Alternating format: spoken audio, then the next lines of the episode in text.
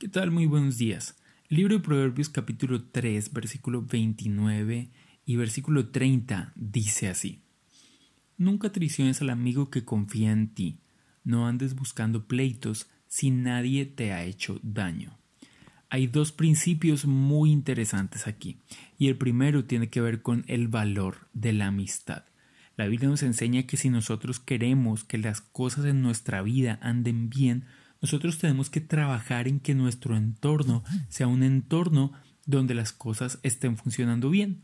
Y si nosotros traicionamos la gente que nos rodea, pues básicamente lo que estamos haciendo es abonando el terreno para que nuestra vida sea difícil, para que nosotros seamos traicionados también. Pero algo interesante es que dice no se involucre en pleitos. Y, y tengo que ser sincero, hasta hace un tiempo, cuando yo veía que algún ah, ladrón había robado algo, cuando veía que de pronto un indigente o una persona que vive en calle estaba grosero con otras personas, yo trataba de, de enfurecerme, por así decirlo, y salir como a, a pelear con esas personas, ¿no? Como a regañarles o o a ver cómo podía yo involucrarme en el asunto.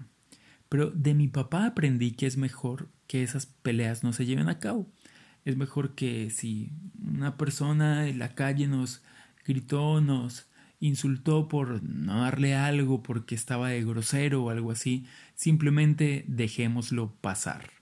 Otra cosa que aprendí fue que hay pleitos que no valen la pena.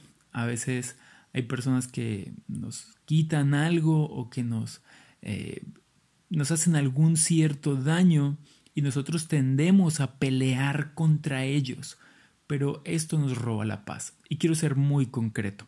Hace un tiempo nosotros como familia, mi esposa y yo sobre todo, eh, hicimos una inversión X en alguna, en alguna propiedad, ¿no? Y luego de unos días nos dimos cuenta que nos habían estafado.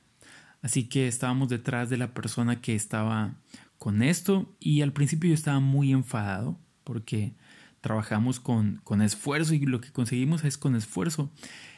Pero después dije, ok, esto ya sucedió, esto nos da una lección, esto nos enseña algo, pero yo tengo que dejarlo pasar, tengo que dejar esto así porque nos estaba robando la paz, se estaba convirtiendo en algo muy difícil, se estaba convirtiendo en algo demasiado complicado, nos estaba robando la paz, así que lo mejor era dejarlo pasar.